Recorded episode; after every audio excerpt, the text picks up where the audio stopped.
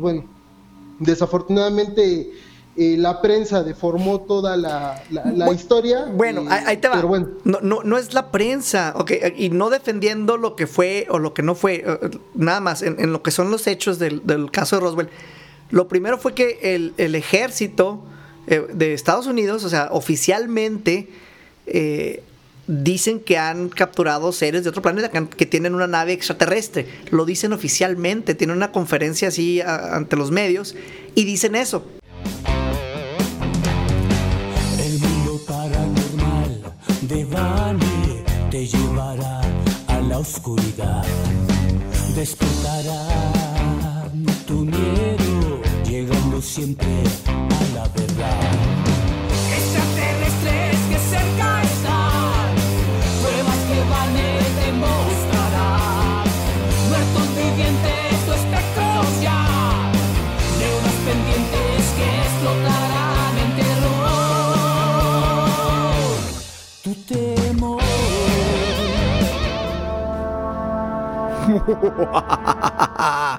Buenos días, buenas tardes, buenas noches, donde quiera que tú te encuentres. Yo soy Vane, quiero invitarte a que te quedes con nosotros los siguientes 60 minutos para juntos atravesar una puerta hacia un mundo de lo desconocido. Esta, esta noche Salim con nosotros. Estaremos hablando sobre si nos están visitando de otros planetas. Visitan la Tierra objetos voladores no identificados. Bueno, son objetos voladores no identificados porque no sabemos. Ahorita no lo va a explicar, esto es muy rebrujado. Pero antes, antes de eso, vamos a buscar a ese compañero que camina por las noches. Bueno, creo que no camina, flota. Él flota en los panteones. Y lo invitamos a que participe con nosotros todos los martes y todos los jueves. Porque tiene una voz bien tenebrosa. Hasta le dijeron la vez pasada, qué voz tan sepsi. Vamos a buscar esa psicofonía de la noche y decimos con la invocación que ya conocemos. René Paino. Ese último no fui yo, ¿eh? Me dio miedo. René Paino.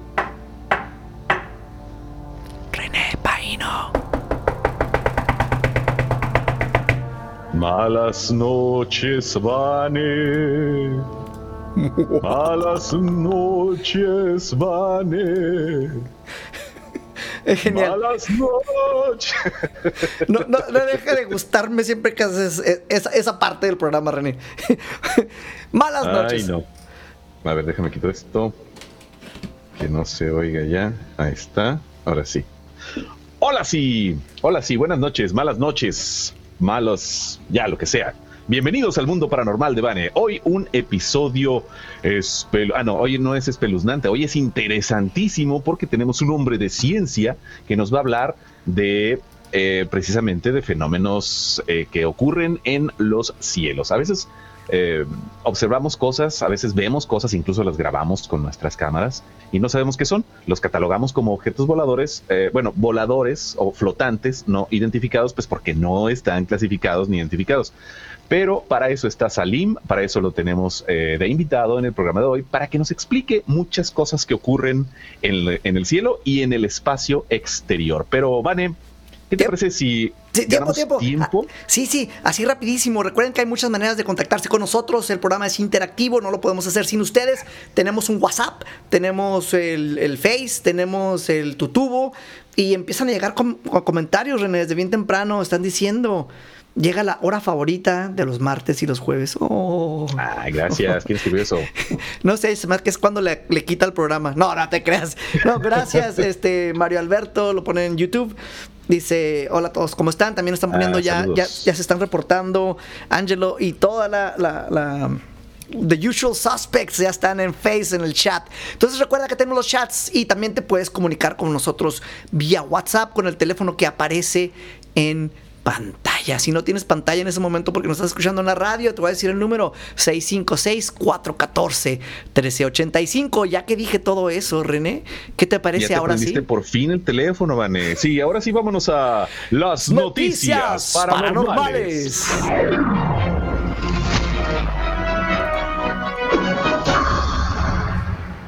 Pues bueno, lo que está, eh, lo que ocurre en el mundo que se cataloga como paranormal, pues deja mucho que desear. No sé si en este momento mi fondo musical está muy alto, para lo cual, eh, Vane, ¿esto muy alto mi fondo musical? Eh, está bien, es más, yo lo apoyo siempre con el, el de acá para que le dé así ese bass Ah, completo. Pues bueno, vámonos de lleno con la información. Un hombre usa una serpiente en su lucha contra el COVID-19. Un hombre subió a un autobús con una bufanda con estampado de reptil que le cubría la boca hasta que el aterrador grito de una mujer advirtió a los presentes que se trataba de una serpiente viva. El insólito ver, episodio ¡Una fue serpiente viva! una serpiente viva. El insólito episodio fue registrado en un autobús que seguía una ruta de Swinton a Manchester en el Reino Unido. En este lugar es obligatorio que todos los pasajeros usen una mascarilla en el transporte público, a no ser que estén exentos por motivos de salud, discapacidad o edad. Un portavoz de Transport for Greatest Manchester informó que las medidas gubernamentales implican que los pasajeros usen mascarilla, bufanda o incluso un pañuelo que cubra las zonas del rostro que propagan el contagio. Sin embargo, el uso de piel de serpiente, incluido el reptil vivo, no está permitido. Si bien, ah, eh, eh, si bien hay un pequeño grado de interpretación que se puede aplicar a esto, no creemos que se extienda al uso de piel de serpiente, especialmente cuando esa piel todavía está unida a la serpiente. Se desconoce la especie de serpiente que utilizó el hombre en lugar de mascarilla, pero lo que sí se sabe es que si se tratara de una serpiente venenosa, su mordedura podría ser fatal, dependiendo de la toxicidad del veneno y la especie. Lo que tiene que hacer la gente, Vane, porque al salir dices tú, bueno, ya todo está bien, a ver, celular, llaves, cartera, vámonos para afuera y sales y el cubrebocas. Y bueno, ¿qué te queda de remedio? Ponerte una serpiente, claro, como, como todo mundo, lo normal, ¿no? El cubreboca. Ok, eh, eh, ahí se termina la noticia porque creo, ¿ah? Sí, ahí termina la noticia. Eh, yo, yo siempre me has conocido ya no sé cuántos años, René, todos. Eh, yo siempre he sido, años. sí, todos los años. Siempre he sido bien ridículo. en mi- 600. 600, es- bueno, sí, tengo 666, tienes 600 de conocerme. Y yo siempre he sido bien ridículo para vestirme, siempre, lo admito. ¿Por qué Este, dices eso, Vane? ¿Cómo crees? los, o sea, eh, el que me vista como tonto no significa que lo sea. O sea, sí, es en serio, o sea, sé que, es- que me veo raro. Entonces, o sea, estoy Entonces con. tú sí te estoy- pondrías una víbora viva de cubrebocas. No, es a lo que iba, que no. Ah. O sea, aún, y- aún y, y siendo raro, este, no lo haría. No lo haría. Y, y menos una de esas, porque sé que esas te pueden asfixiar. O sea, en, en cualquier momento que la víbora. en- y, y va a tener mucha fuerza, no te la vas a poder quitar. Entonces, sí, claro. eh, yo eso definitivamente no lo haría. En esta noticia, René, paso. ¿Tú qué tal? Pues yo tengo más información. Yo no me la pondría. Una mujer india va al médico por un dolor abdominal y descubre algo aterrador. Una mujer de 30 años, residente de Birbhum, India, decidió ir al hospital tras sufrir fuertes dolores abdominales. Fue una visita médica que no olvidará nunca en su vida por el doble diagnóstico que recibió. La protagonista de esta historia tiene voz, fisonomía, senos desarrollados y genitales femeninos. Así vivió toda su vida. Es más, durante los nueve años que lleva casada ha intentado en vano quedar embarazada.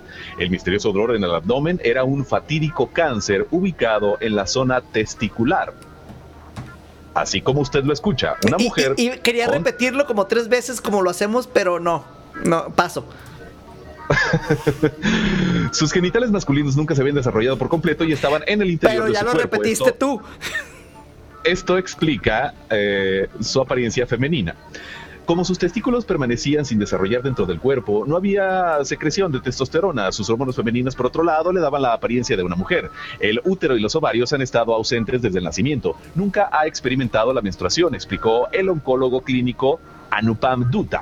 Los médicos explicaron que la paciente tiene una vagina ciega y que su complemento cromosomático era XY y no XX. Se trata del síndrome de Morris, también conocido como síndrome de insensibilidad a los andrógenos. Es un trastorno que afecta a una de cada 22 mil personas. Ha crecido hasta convertirse en mujer, lleva casada con un hombre casi una década. Actualmente estamos tratando a la paciente y a su esposo, aconsejándoles que continúen viviendo la vida como lo han hecho hasta ahora, señalaron los médicos. De hecho, los médicos también examinaron a su familia y resultó que su hermana de 28 años tiene el mismo síndrome, así como sus dos tías maternas. Esto indica que lo más probable es que su condición se trate de una herencia genética. ¿Cómo ves? Una mutua- mutación. Una mutación. Y- y ya- hablando de mutaciones, adelante. eh, sí, porque ya el tiempo se nos está Sí, ya. yendo muy Iba a ser mi rápido. comentario estúpido, pero no. Y no te estoy Y- diciendo sí. eso a ti, sino que el comentario iba a ser de esa manera. Ya, ya, ya. Sí, voy con la última nota porque nos está esperando el invitado.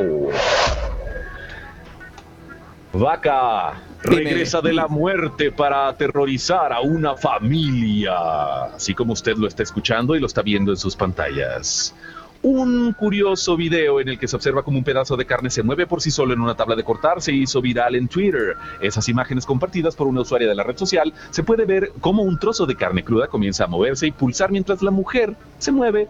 Eh, perdón, eh, ya me perdí. Eh, mientras la mujer totalmente asustada lo toca. Mi mamá no quiere cocinarlo porque tiene miedo, comentó la autora del video. La publicación ha acumulado casi un millón de reproducciones y dejó boquiabiertos a los internautas. ¿A qué se deben estos extraños movimientos espasmódicos post-mortem? ¿Será acaso una mutación zombie? Los usuarios se ponen, suponen que el hecho es que las terminaciones nerviosas del animal siguen vivas y pueden ser estimuladas durante varios minutos después de la muerte, lo que provoca que se mueva de esta escalofriante manera. Algunos se atreven a asegurar que la carne se niega a morir y puede estar buscando venganza. Y hasta aquí la información paranormal, regresamos al otro lado del estudio contigo, Vane. Ah, procesando todavía esas imágenes que compartiste en la pantalla, René, de la ¡Qué carne. miedo! Si sé que si le pones electricidad, pues a lo mejor, pero no se veía que estaba en una tabla, o sea, no había. condu- o sea, Creo que la sacan hasta de un recipiente que ya estaba frío. O sea, ya ni siquiera... y, y se está mueve y mueve el trozo de carne. Eso, eso cambia la definición a cuando dices quiero carne fresca, ¿no? Que vas a. Ah, es que esa estaba congelada. Así o más fresca. Sí, o, o, eh, ya estamos llegando, como ya es los- lo que sale en internet, no sé si sea cierto, los asiáticos en Japón que se comen el sushi y pues las cosas todavía moviéndose. Sí, los animales vivos, los pulpitos así Pe- vivos. los Ajá, sacan. pero un trozo de carne ya cortado de, de una vaca, este, eso sí es totalmente nuevo para mí. Sí. No sé si se vaya a poner de moda comer vaca, vaca moviéndose, vaca tan viva que se está moviendo todavía la carne. Ay, no, qué cosas ocurren en el mundo paranormal. Amigos de la 977, saludos, un abrazo desde acá, desde los estudios paranormales. A todos los que nos están escuchando en podcast, bueno, si estás manejando, pues que tengas un buen viaje. Si estás lavando trastes, pues si estás manejando, cuidado, vas a chocar. No te creas, estoy jugando. No choques, por favor. si estás lavando trastes que te queden muy limpios y si estás haciendo el aseo de la casa, pues bueno, que, que todo salga muy bien. Y en este momento ya tenemos en línea a nuestro invitado de esta noche. Y decimos malas noches, Salim, ¿cómo te encuentras? Y no tiene audio Salim, se le olvidó prender su micrófono. Le pasó lo mismo que te ha pasado muchas veces Hola, a ti. Ahí ¿Me estás. escuchan? Ahora sí te Sí, escuchamos. Hola, ¿qué tal? Ya te escuchamos, Salim. Buenas noches, Vane. Buenas noches, René. Bienvenido al mundo paranormal de René. Este, hoy, hoy promete ser una noche muy interesante. Y y creo que me, me quedo corto al decir interesante. Va a estar llena de información porque eh, en, en muchas ocasiones, Salim, hemos platicado aquí en el programa sobre aliens, sobre objetos voladores no identificados, regularmente relacionándonos, relacionándolos con pues seres eh, de otros planetas. Es a lo que la gente siempre piensa primero cuando se habla de estas cosas. Hoy vamos a ver es- un- un abanico más completo de posibilidades en cuanto a las cosas que aparecen en los cielos y que no sabemos qué son. Creo que es más o menos lo que vamos a estar desarrollando esta noche y sé que tienes mucho material, Salim. Así que, ¿qué te parece si nos vamos hasta el principio eh, y, nos explicas sobre tu punto de vista de cómo se ven los objetos en el cielo? Ok, pues bueno, mira, eh, inicialmente eh, lo que están viendo en pantalla es la presentación de lo que es el proyecto de identificación aeroespacial. Eh, obviamente quiero pues agradecerte tanto a ti, Iván y René y a César Buenrostro haberme eh, recomendado. Pero bueno, eh, aquí en pantalla tienen al Comodoro Rubén Lianza, a quien agradezco haberme permitido haber importado a México la metodología para el estudio de eventos que se dan en el aeroespacio, esto con la finalidad de que podamos determinar cuáles son sus causas desde un enfoque, pero llamémosle más científico, ¿no? Esto, ¿qué nos, ¿en qué nos va a ayudar? Eh, realmente a través del programa vamos a ir viendo cómo nos da varios beneficios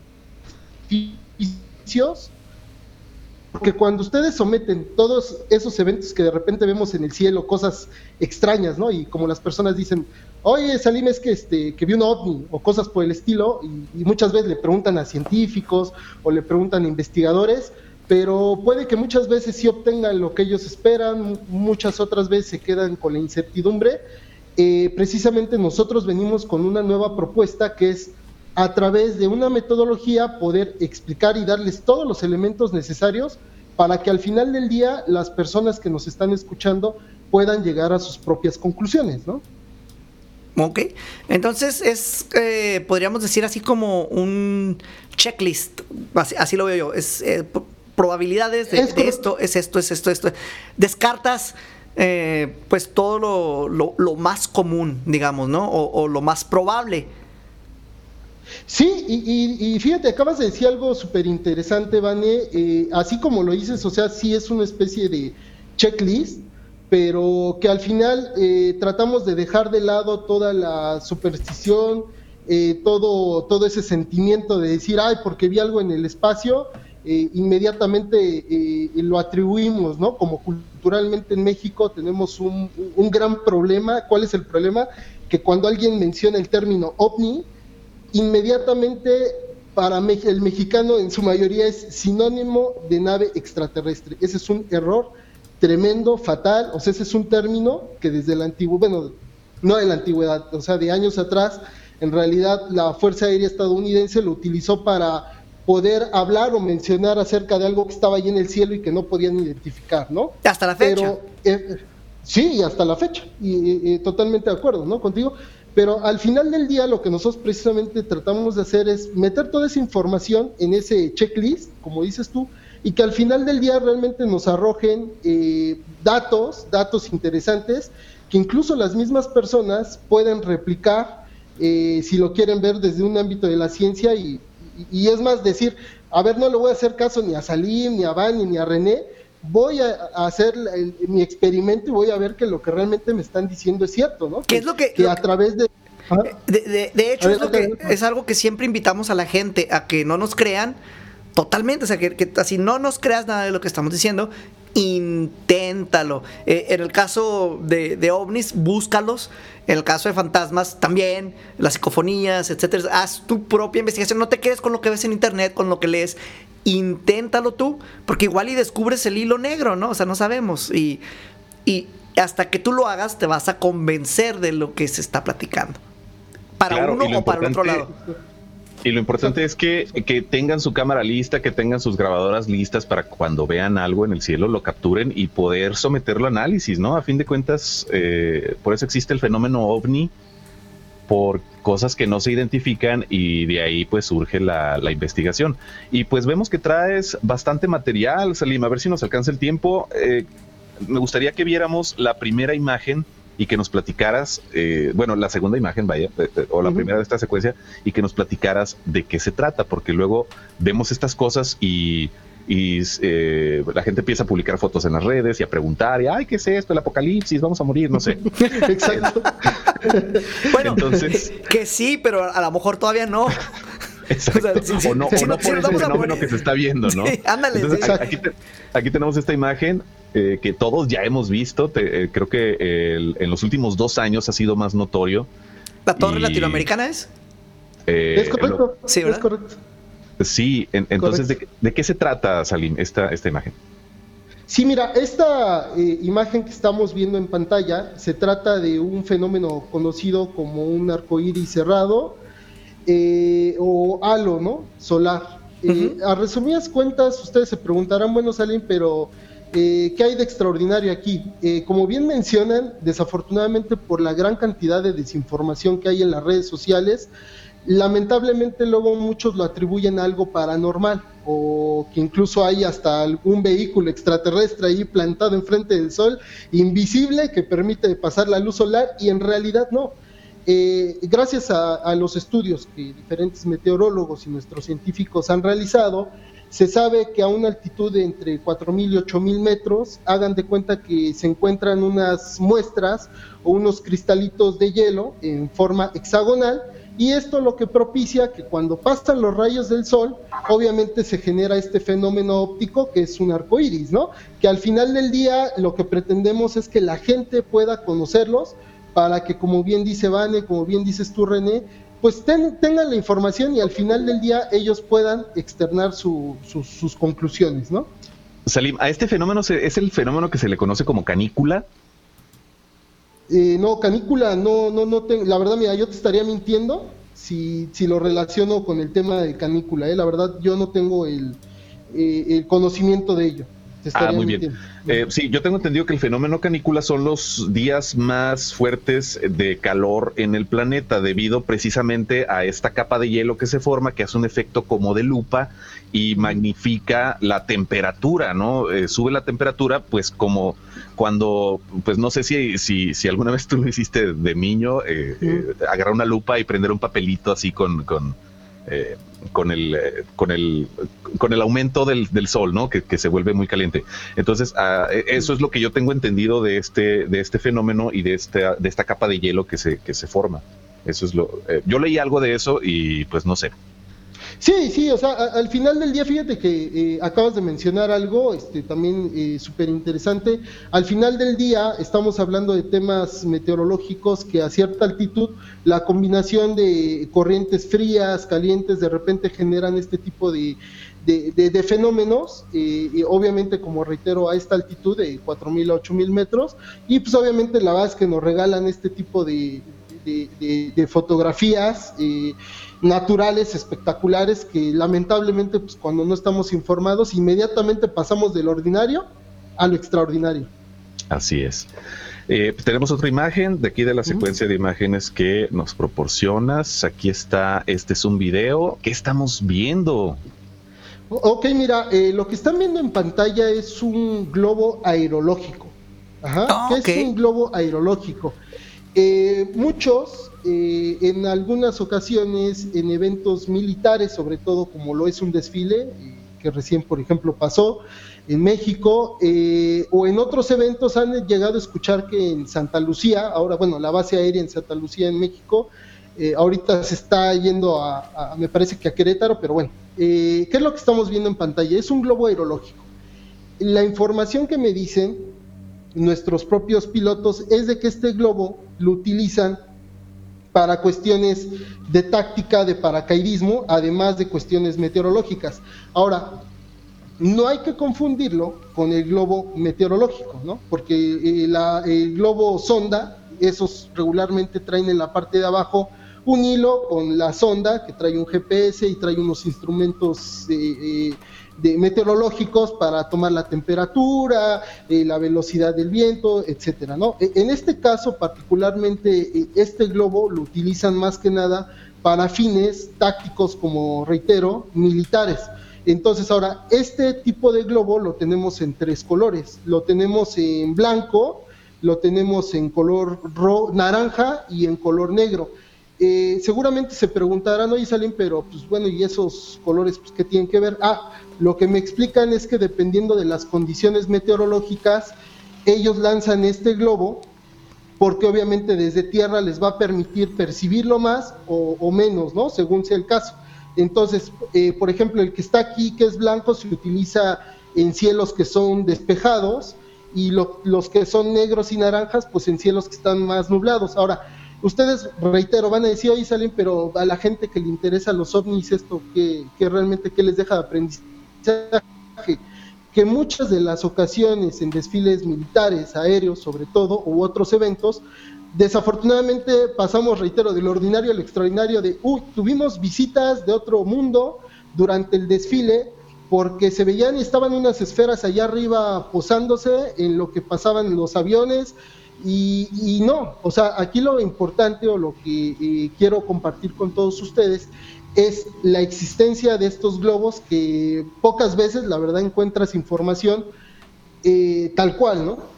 Salim, mira, adelante, para, para, apoyar tu relato, tengo aquí rápido una foto de un globo eh, meteorológico para que las personas que no los habían visto eh, puedan eh, tener esta, esta referencia de lo que es un globo meteorológico.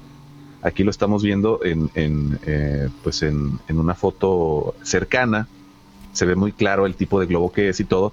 Y pues bueno, vemos la forma que tiene, los reflejos que produce y pues es ahí la, confusión de la gente, ¿no? Eh, que se parece a lo que a lo que entendemos por las imágenes que, que, hemos visto lo asociamos con naves extraterrestres, ¿no? Recuerdo. Sí, sí, sí. De, adelante, En algún momento, eh, en, el, del, en 1947, con lo de Roswell, dijeron que era uno de esos también, en algún momento. En la explicación oficial. Sí, Sí, mira, eh, lo que se sabe de Roswell puntualmente es que en realidad, fíjate, la verdad es que sí tiene, eh, tiene mucho sentido, tal vez para algunos no, porque van a defender que había caído una nave extraterrestre, ¿no? Pero era un instrumento que al final se utilizaba para que a cierta altitud era como una especie de radar, que lo que trataba de detectar eran explosiones eh, a larga, a gran distancia, entonces eh, realmente, pues bueno, desafortunadamente eh, la prensa deformó toda la, historia. Bueno, ahí te va. bueno. no, no, no, es la prensa, okay, y no defendiendo lo que fue o lo que no fue, nada más, en, lo que son los hechos del, caso de Roswell. Lo primero fue que el, el ejército de Estados Unidos, o sea, oficialmente, dicen que han capturado seres de otro planeta, que, tienen una nave extraterrestre. Lo dicen oficialmente, tienen una conferencia así ante los medios y dicen eso. Después se retractan y dicen que fue un globo y luego se retractan y dicen que fueron que era un experimento con los monos estos de los crash dummies que les llaman para, para chocar claro, Correcto, eh, correcto. Eh, entonces, aquí la, la situación es de que contaron muchas versiones sobre un mismo evento pero la primera, la oficial, que sí dijeron ellos y lo, lo externaron a los medios es que tenían una nave extraterrestre. Es lo que hace interesante el caso. Que haya sido o no, es lo que se debate hasta, hasta el momento. Pero sí, a mí siempre me ha causado mucha, mucha fascinación eso de que lo admitieron en algún momento, cierto o falso. Sí, definitivamente, y ese es el objetivo, ¿no, Vane? O sea, al final del día, la verdad es que yo creo incluso hasta el científico de, la NASA, de la Agencia Espacial, el más importante, créeme que aunque digan que no, o sea, créeme que en el fondo, la verdad, eh, me ha tocado conocer mucha gente en el medio que obviamente pues por el temor de ser ridiculizados, la verdad difícilmente tocan el tema, pero al final del día la verdad pues, es algo que creo que por naturaleza el ser humano a todos nos gustaría, ¿no? La verdad, poder ver una nave o algún ser estaría fascinante, ¿no? Definitivo, definitivo que sí. No hemos tenido la, oportunidad, pero pues bueno, precisamente es parte, ¿no? De, bueno, de, esto. Algunos dicen que sí la han tenido. Claro, claro. Sí, sí. Bueno, vamos, yo quisiera, la verdad. vamos a la siguiente. adelante, adelante. Hacia la siguiente. ¿Qué, cuál, ¿Cuál es el próximo? Aquí tenemos esta, esta imagen. ¿Nos puedes eh, explicar, Salim, de qué se trata? Sí, muy rápido. Mira, eh, aquí en pantalla eh, tenemos al general, al respetable general Rafael Pinto Salazar. Él me brindó la oportunidad a través de un archivo que yo conseguí en la, la Sedena, a través de pues esto de la ley de acceso a la información. logré poder este, entrevistarlo acerca de un artículo que él publicó en una revista de la Secretaría de Defensa Nacional y Fuerza Aérea Mexicanas. De hecho, lo están viendo aquí en pantalla. Es un artículo que nos habla de tres eventos que vivieron durante una misión en Michoacán en junio de 1992, en donde él eh, cuenta cronológicamente eh, que vivió en tres noches seguidas, aproximadamente por decirles algún rango entre las 10 de la noche y 10 y media, fenómenos que podríamos este, llamar pues, inicialmente no identificados. ¿no? Este eh, caso para mí representó algo interesante y muy importante. ¿Por qué? Porque como bien saben, años atrás, lamentablemente eh, por el mal manejo de la información de nuestras instituciones militares, se terminó manchando la imagen de la misma. Entonces, afortunadamente el general Rafael Pinto Salazar accedió a la entrevista eh, y a las conclusiones que yo pude llegar de cada uno de los eventos que se fueron suscitando es, el primer día, él dice que vio una especie, llamémosle como de una bengala o una bola de fuego que iba cayendo a tierra, este, y en algún momento llegó a alumbrar eh, pues todo alrededor, ¿no? Entonces aquí, eh, a, través de, un, de la metodología, pudimos determinar, o sea, es la hipótesis más cercana a la realidad, que se trató de un meteoro o un bólido, por obviamente eh, toda la descripción que él nos dio. Y de hecho, este, posterior a la entrevista, una vez que le di las conclusiones, él concuerda conmigo que, que, sí, que sí era muy probable que se tratara de eso, ¿no? De manera honesta. El segundo día, eh, y que a resumidas cuentas es el más interesante para todas las personas que nos están siguiendo, es en el que todo el, personal militar que estaba presente en la misión, en algún momento vieron en, una montaña distante, de ellos vieron una especie de luces arriba de un cerro, unas montañas. Obviamente pues empezó el diálogo entre ellos de qué se trataba, ¿no? Eh, a resumidas cuentas, eh, estuvieron debatiendo eh, nunca nadie de ellos pudo determinar si se trataba de un helicóptero, de un avión, lo que sí dieron de referencia es que eh, se sorprendieron mucho cuando en algún momento se iluminó todo alrededor porque estaba lloviendo y dicen que los rayos alumbraron de tal manera que les permitieron ver que las luces estaban flotando sobre la montaña. Entonces aquí, a resumidas cuentas, este caso, la verdad, o este evento no se pudo determinar por falta de información y de evidencia para que nosotros pudiéramos determinar que realmente se trató o de una aeronave o de un avión, este, bueno, es lo mismo, ¿no? Pero, eh, o un fenómeno meteorológico, entre otros, ¿no? Eh, eh, ahora, yo los invito, si quieren ya al final, este, les digo la página donde pueden acceder a esta información de manera gratuita para bajar el reporte y que lo puedan leer y ustedes pueden llegar también a sus conclusiones, ¿no? Eh, ahora, eh, bueno, esta imagen que estamos viendo en pantalla es de otra, de otra cosa, ustedes me dicen si... Ah, así rápidamente un comentario, dicen, ah, hace poco se estuvo, dice Adrián Herrera, se estuvo eh, oyendo la noticia de que en Juárez habían derribado un ovni los estadounidenses con sus aviones casa. ¿Eso qué fue hace por diciembre, René, que andaba con esa noticia más o menos? Eh, sí, aproximadamente. Sí, y recuerdo que fue por esas fechas porque yo no estaba aquí y me Serge, precisamente el, el caricaturista, nos, nos eh, eh, me avisa, yo andaba afuera y yo, así como, ah, salgo de Juárez y pasa algo.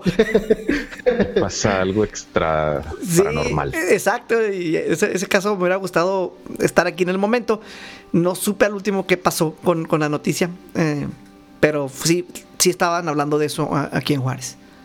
Muy bien, Salim. Nos pasamos a la siguiente imagen. Ahora sí. Eh... Sí, perfecto. Sí, mira, René y Vane, eh, han escuchado de un fenómeno eh, que le dicen luces de, terremoto.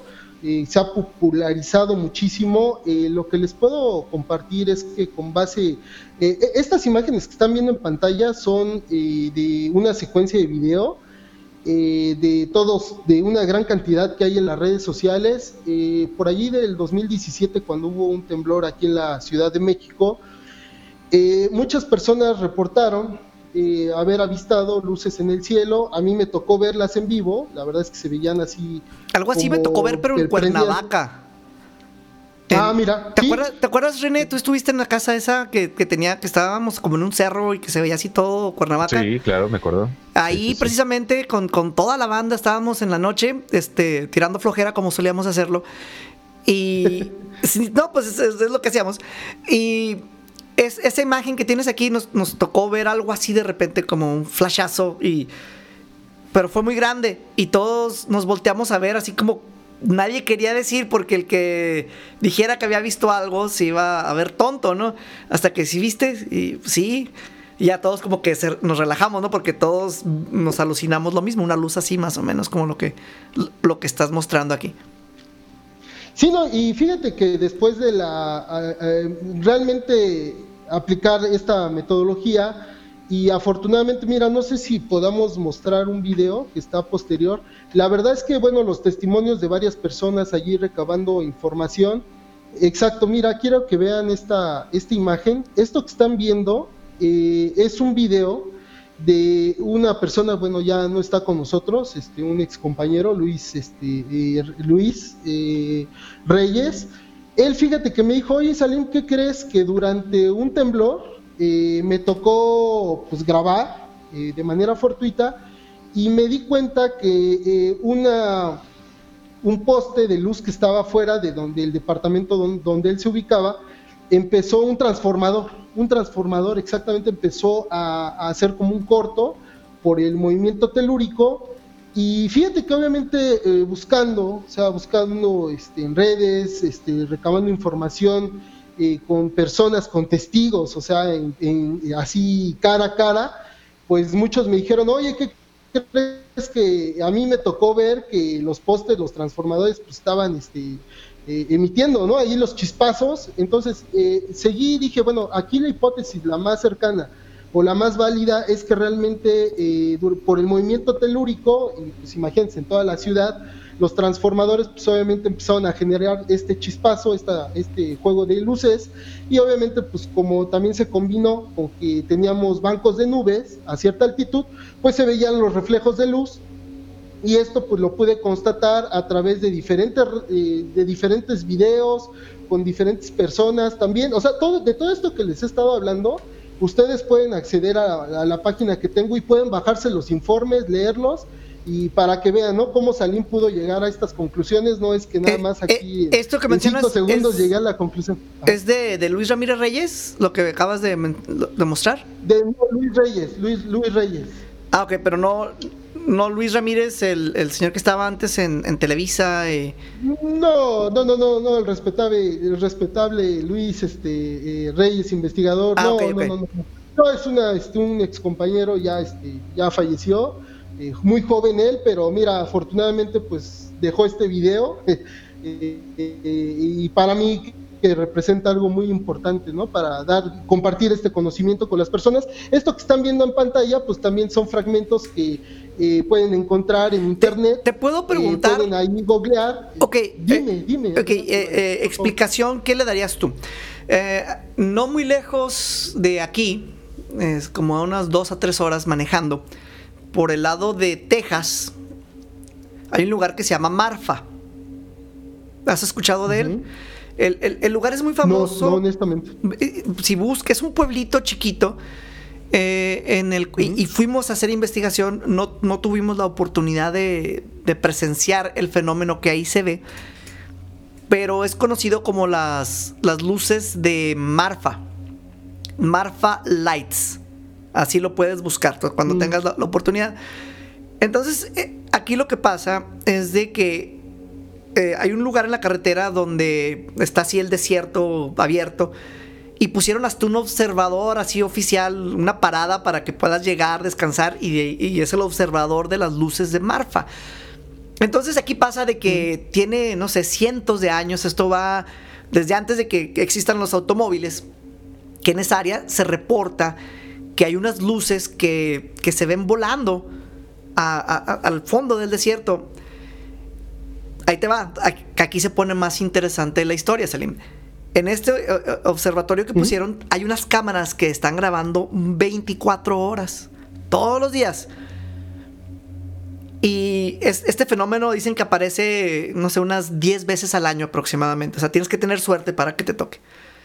Y lo que han grabado estas cámaras que están ahí oficial y te venden los discos, o sea, tienen ahí en el pueblito, son estas luces que van, que aparecen y, y van flotando y luego de repente suben, hacen círculos y flotan y se, se tardan ahí un rato y luego de repente se cruzan otra. Ahí está, ya tenemos las imágenes en pantalla de Marfa y, y- y hacen piruetas y se mueven y no hay una explicación. De hecho, nos tocó entrevistar gente que venía desde Europa a, a ver ese fenómeno Mm.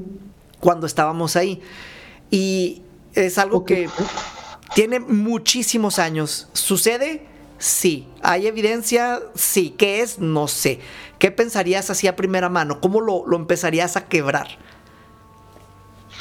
Eh, mira, de hecho, para la investigación del tema de luces de terremoto, tuve la oportunidad de acercarme con gente de Ciencias de la Tierra, del Instituto Politécnico Nacional, eh, y lo que sí me dijo, bueno, uno de los científicos es de que hay un fenómeno que se genera, una especie de bolitas luminosas que se llegan a generar por la parte de la fricción de, la Tierra y este obviamente pues como generan cargas o, este, están cargadas y de- dependiendo la composición de ciertos elementos eh, se generan a veces una especie de, de bolitas de energía.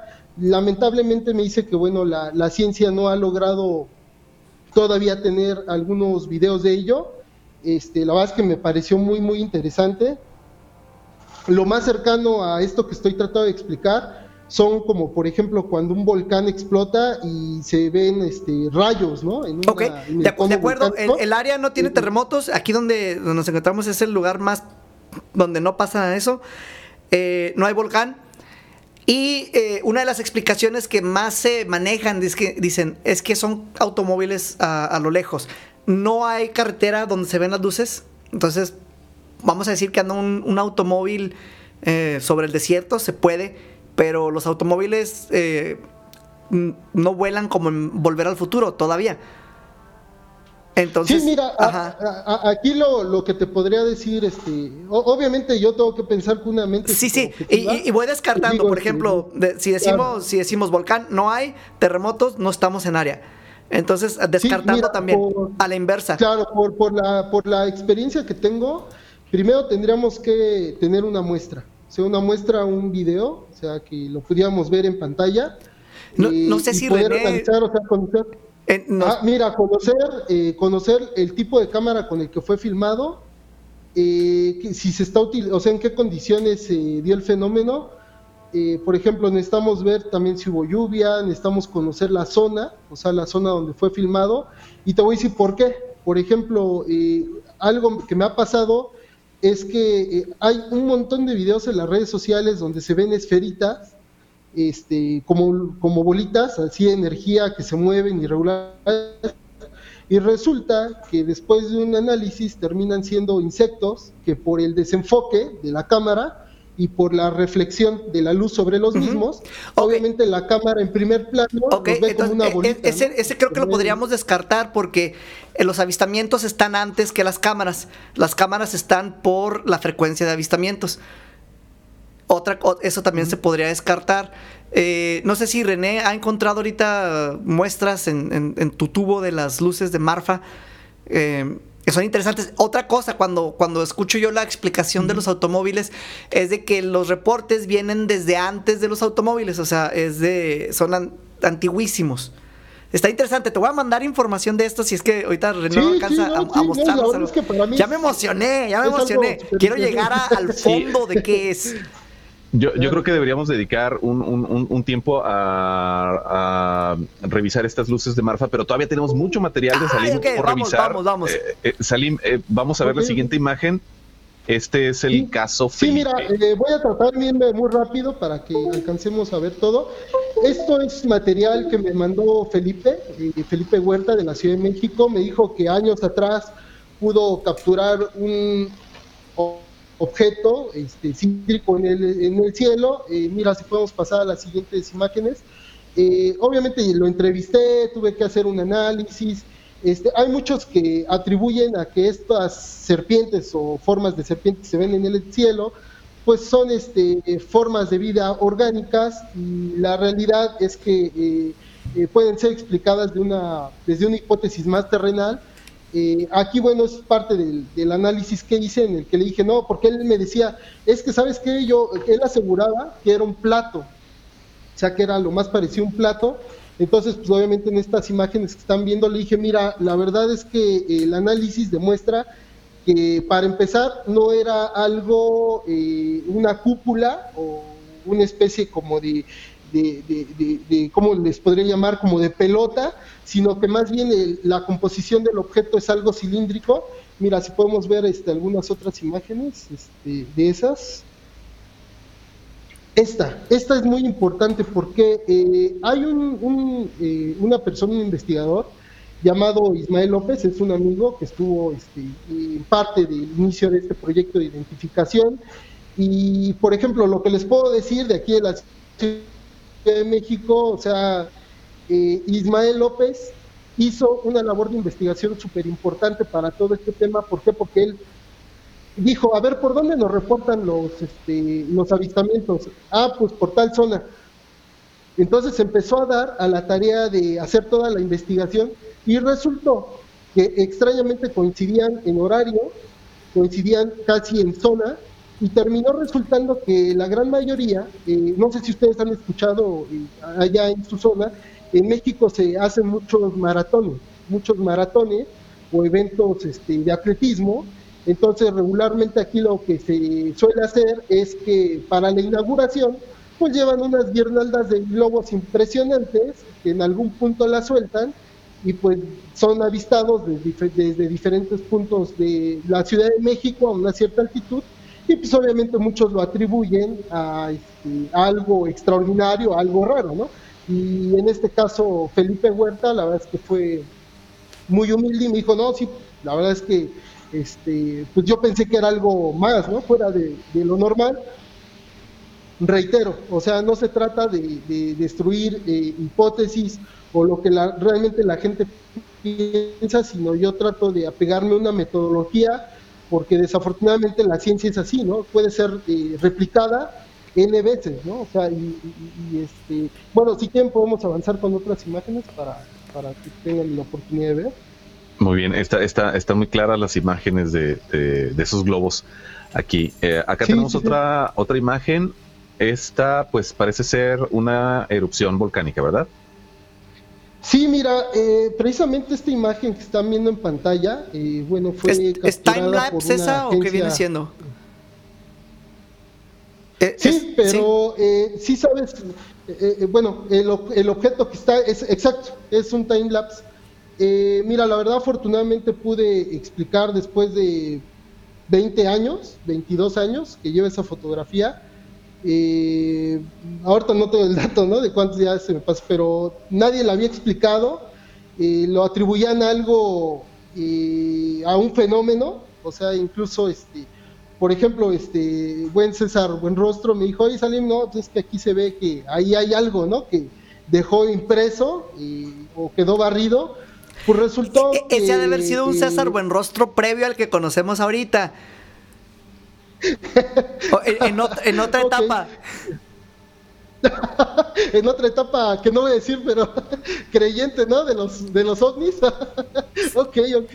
Este, miren, eh, la, la, verdad es que tengo el, el, gusto de decirles que afortunadamente esta eh, la investigación, el resultado, pues resultó ser la luna. Resultó ser la luna, lo que están viendo en pantalla es la luna.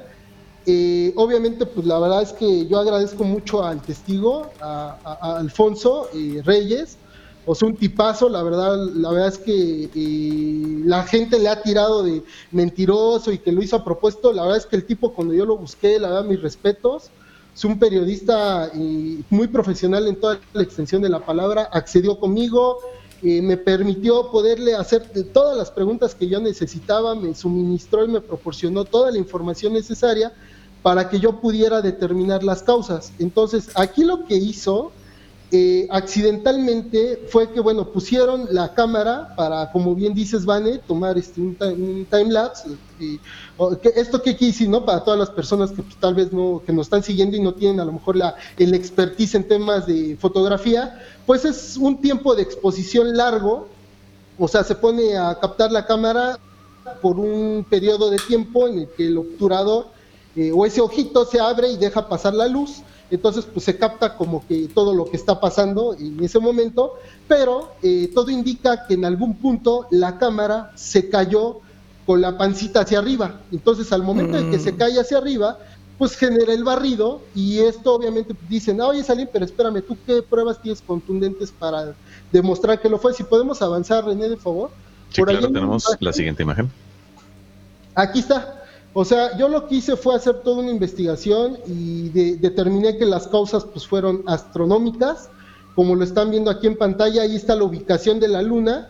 Entonces allí con la línea amarilla estoy trazando o traté de trazar el, movimiento que hizo la luna eh, con esta caída de la cámara y eh, afortunadamente pues bueno la verdad es que me siento eh, muy eh, contento que la en este caso pues el Centro de Identificación Aeroespacial eh, de la Fuerza Aérea Argentina eh, hizo y publicó en su informe de fenómenos eh, aéreos o identificación aeroespacial pusieron esta investigación que hice en México y la verdad, pues digo, pues me siento contento, ¿no? Porque por lo menos alguien de México pudo en algún entorno, se consideró ese trabajo y pues la verdad ellos me ayudaron muchísimo, la verdad que se los debo eh, este trabajo, pues, gracias al Comodoro Rubén.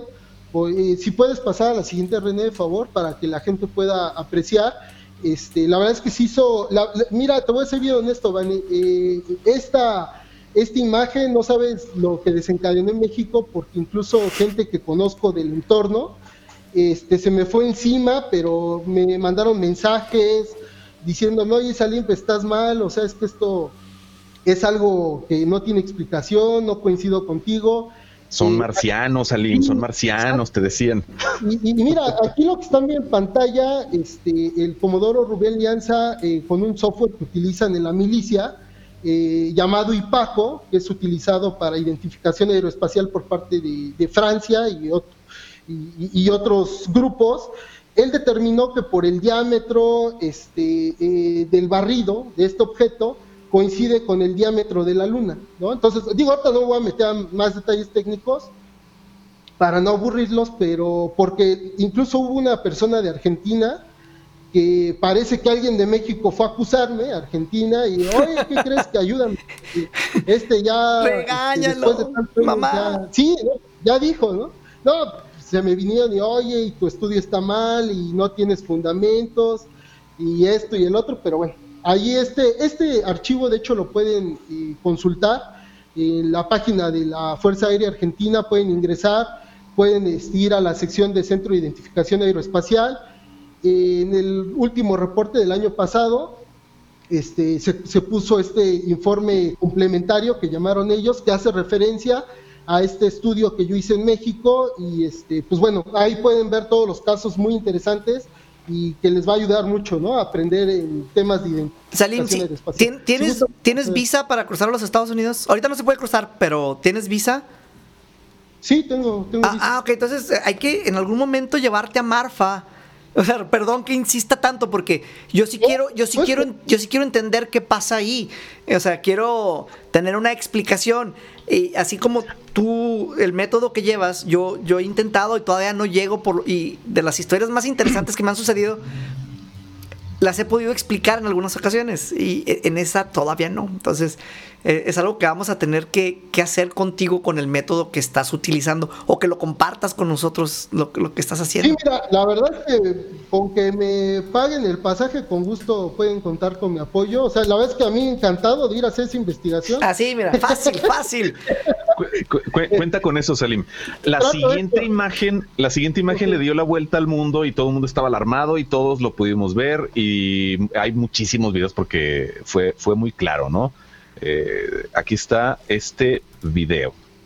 ¿Qué, Sí, nos, mira. ¿Qué nos dices de este video? Sí, mira, la verdad, este, eh, René Bane, e- este video, bueno, fue grabado desde una avión A320 de, eh, de una empresa que no voy a decir, porque si no hacemos un anuncio, pero bueno, es una aerolínea de las más conocidas locales, este, porque esto que estamos viendo en pantalla fue reportado y grabado incluso por unos pilotos que iban a la altura de Puerto Peñasco, Aquí lo, lo más increíble, por lo que yo invito a todas las personas que nos están siguiendo que tengan mucho cuidado, este video eh, se estuvo publicando en 2019 diciendo que, este, que era reciente y cosas por el estilo, y la realidad es que era de otra fecha, y ahí lo que están viendo en pantalla, o lo que estaban grabando los pilotos, era el lanzamiento del Falcon 9 de SpaceX, y el primer puntito, bueno, que ven en medio es este, la primera fase de este cohete, y la puntita que va al extremo hacia el espacio, pues es la, la segunda fase, ¿no? Eh, eh, sí es importante, o sea, ¿por qué eh, les comento todo esto? Porque sí es importante, ¿no? Que todas las personas que nos están siguiendo se documenten, se informen mucho para pues que no caigan, ¿no? En las, Sí, en sí, las manos, ¿no? Sí De sucede mucho de que toman videos de alguna otra fecha y los o noticias completas, ¿no? Pero en este caso de, de objetos voladores y los toman, los toman de otra fecha y los muestran y lo, lo ponen con otro título nada más. Luces sobre Guadalajara y te pones a verlo, oh, qué padre se ven. Y luego no, ni siquiera eran en Guadalajara, eran en otro lado y eran en otra fecha. Y pasa mucho ese tipo de, de cosas. Sí, exacto, y mira, eh, esto que están viendo también en pantalla, bueno... Ese vamos saben, rapidito ya, Salim, porque ya nos comimos todo el tiempo Sí, no, programa. Es un, este, una serie de videos que de- este, liberaron y, la Marina estadounidense. Yo lo que igual les trato de explicar a las personas es de que este video, por el hecho de que no se vea un objeto identificable así tal cual, no quiere decir que sea algo extraordinario o que no se puede explicar. Los invito a que puedan eh, buscar mayor información también de Mike West, eh, también es una persona que se dedica a la investigación. Eh, y todo indica que era un, un avión que iba, o, eh, no sabemos, no sabemos este, qué modelo de avión, pero todo indica que lo que estaban captando eran las marcas de calor de las toberas, eh, seguramente era algún dron eh, o aeronave que estaba violando espacio aéreo no, restringido, que por cierto pues, era de pruebas de la Marina estadounidense. Entonces eso es lo más importante que quiero que se queden hoy que no necesariamente también porque el gobierno estadounidense libera unos videos quiere decir que están reconociendo la existencia de, de vehículos que nos están viniendo a visitar de otra galaxia, ¿no? Sí, porque eso ya lo Eh, hicieron lo en el pasado. Eso ya lo hicieron.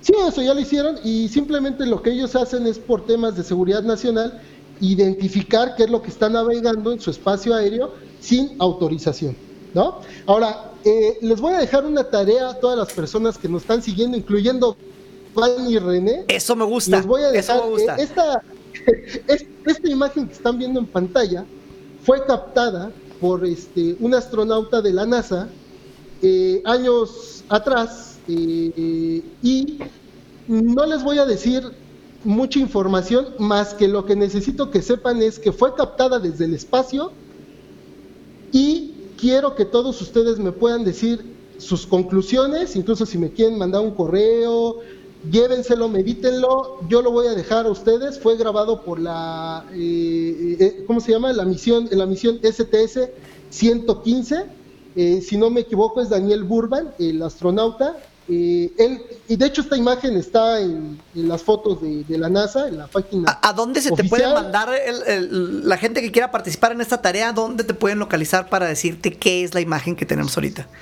Yo Sí, ya lo resolví, ¿eh? Está, está fácil, es una bolsa del súper. Ok, perfecto, es muy válido, es muy válido. En el espacio. Ok, mira, el correo es defco, defco-méxico, defco-méxico, defco-méxico arroba hotmail.com. Ok, entonces, eh, eh, ahora sí que yo los dejo a su consideración, que ustedes eh, emitan su propia hipótesis, eh, la fundamenten y digan por qué consideran que es eso.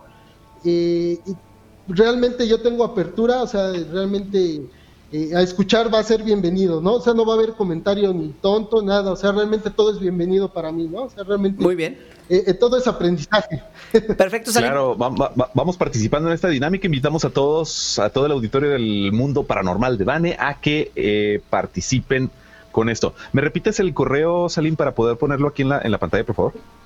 Sí, mira, te lo voy a dele- deletrear muy rápido, es D de dedo, E de Ernesto, F de foca, C de casa, O de Oscar, guion bajo, México, arroba hotmail.com. Listo, ya lo tenemos aquí en pantalla. Ahí está. Defco México at hotmail.com. Muy bien. Manden su correo, manden su, su posición, manden eh, lo, que, lo que sepan, lo que hayan investigado. Nosotros también Ma- haremos y ma- nuestra mañana tarea. lo, lo vamos a postear a la página del programa para a ver quién, quién qué explicaciones nos dan.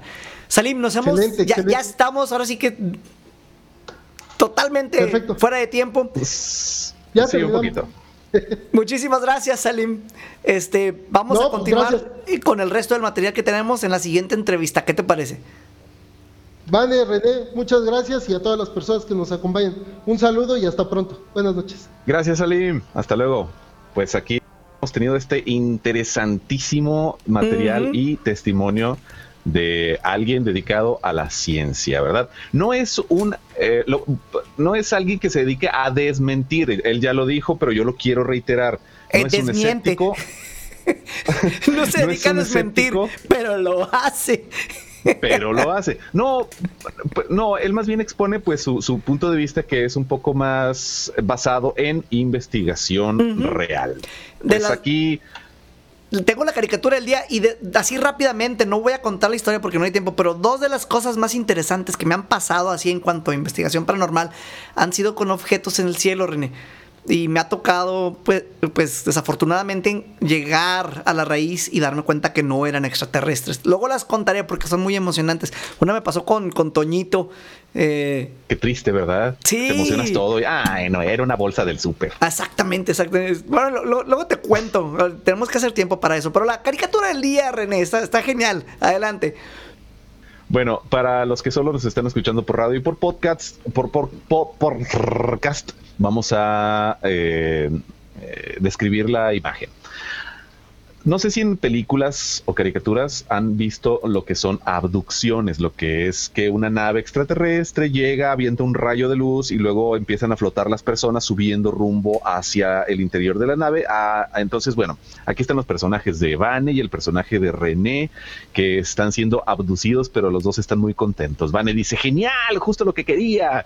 Y luego René dice, marcianitas, aquí les voy. Y acomodándose el saco. Y así acomodándose el saco y, y poniéndose galancillo el, el René de la caricatura. Entonces, bueno, lo que entiendo es que están siendo abducidos por lo que parece ser un platillo volador. Se ven las luces, se ven Pero ahí las. te, te falta un detalle círculos. ahí. Eh, Vane. Eh, ¿Los tenis? Mm, Bueno, sí, los Converse, exactamente. Pero Vane Pues ya estás- lleva su celular haciendo una transmisión en muerto y en directo. En muerto. Ajá. En muerto y en indirecto. Ah. Así es. Entonces, eh, bueno, esa es la, caricatura del programa del día de hoy, muy acorde con el tema que nos trajo Salim. Me gustó mucho. Es es de las más divertidas que, que nos han hecho. Esa me, me encanta. Vamos a tener que en algún momento hacer un libro de, de todas las imágenes que nos está haciendo Serge. Están muy buenas. Muy, muy buenas. Sí, en, en, está- estaría muy padre. Pues bueno, hemos llegado al final del episodio del día de hoy. Gracias por su atención. Se nos quedaron algunos saludos, pero los vamos a eh, mencionar en el programa que sigue el próximo jueves. ¿Qué tenemos el próximo jueves, Vane? El, el, ah, espérame, déjame ver la agenda rápidamente. Me agarraste. En, Te en agarré, te agarré en curva. Pues El- bueno, no, el, eh, no, yo- el- próximo martes es el programa próximo. Oh, es jueves. Hoy es jueves. Con razón me saqué de onda. Porque dije, jueves. está fuera. ovnis. y luego dije, no, espérame, no, no, no, no. Eh, para el martes tenemos a. Bueno, para el jueves va a ser Carlos Acevedo, jueves. Y para Ah, el bien. martes tenemos a Yamarash. Entonces tenemos un brujo y luego tenemos un investigador en la próxima semana. Es, es de, los, de los que vienen. Está muy- van a estar muy Se va a buenos. poner bueno, los Sí. esperamos. Yo aprovecho para despedirme. Mi nombre es René Paino y pues los invito a que a que no crean nada, investiguen, investiguen junto con nosotros, compartan su investigación, háblenos, comuníquense con nosotros si quieren que vayamos a investigar algún hecho paranormal. Aquí estamos para eso.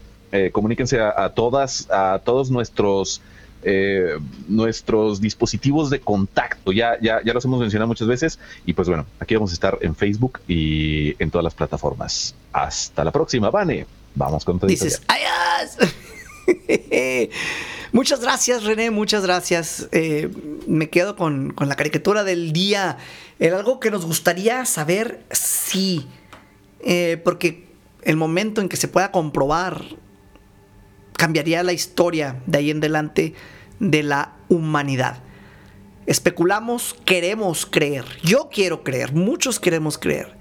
Pero tenemos la obligación de investigar y de hacer la tarea difícil y de aceptar cuando llegas a, pues a veces, a encontrar una realidad que no es en la que tú creías, porque no todo es lo que nosotros queremos que sea. El que tú lo quieras no lo hace real, el que yo lo quiera, quiera tampoco, desafortunadamente. Y en el caso de los objetos en el cielo, las visitas de seres de otro planeta es algo que me encanta, que me gustaría que estuviese sucediendo. Porque creo firmemente, y, pasamos a la parte que mencionaba, de creer de que en tanto espacio que hay, en el universo que alcanzamos a observar, nada más en lo que alcanzamos a observar, por matemática simple, debe de haber más vida. Ahora, esta vida nos puede estar visitando. Piénsalo, piénsalo. Espero te encuentres aquí, que no seas abducido por alguno de estos objetos y sigas aquí para una emisión más de mi mundo paranormal. Hasta la próxima. El mundo paranormal de Bani te llevará la oscuridad. Despertará tu miedo, llegando siempre a la verdad.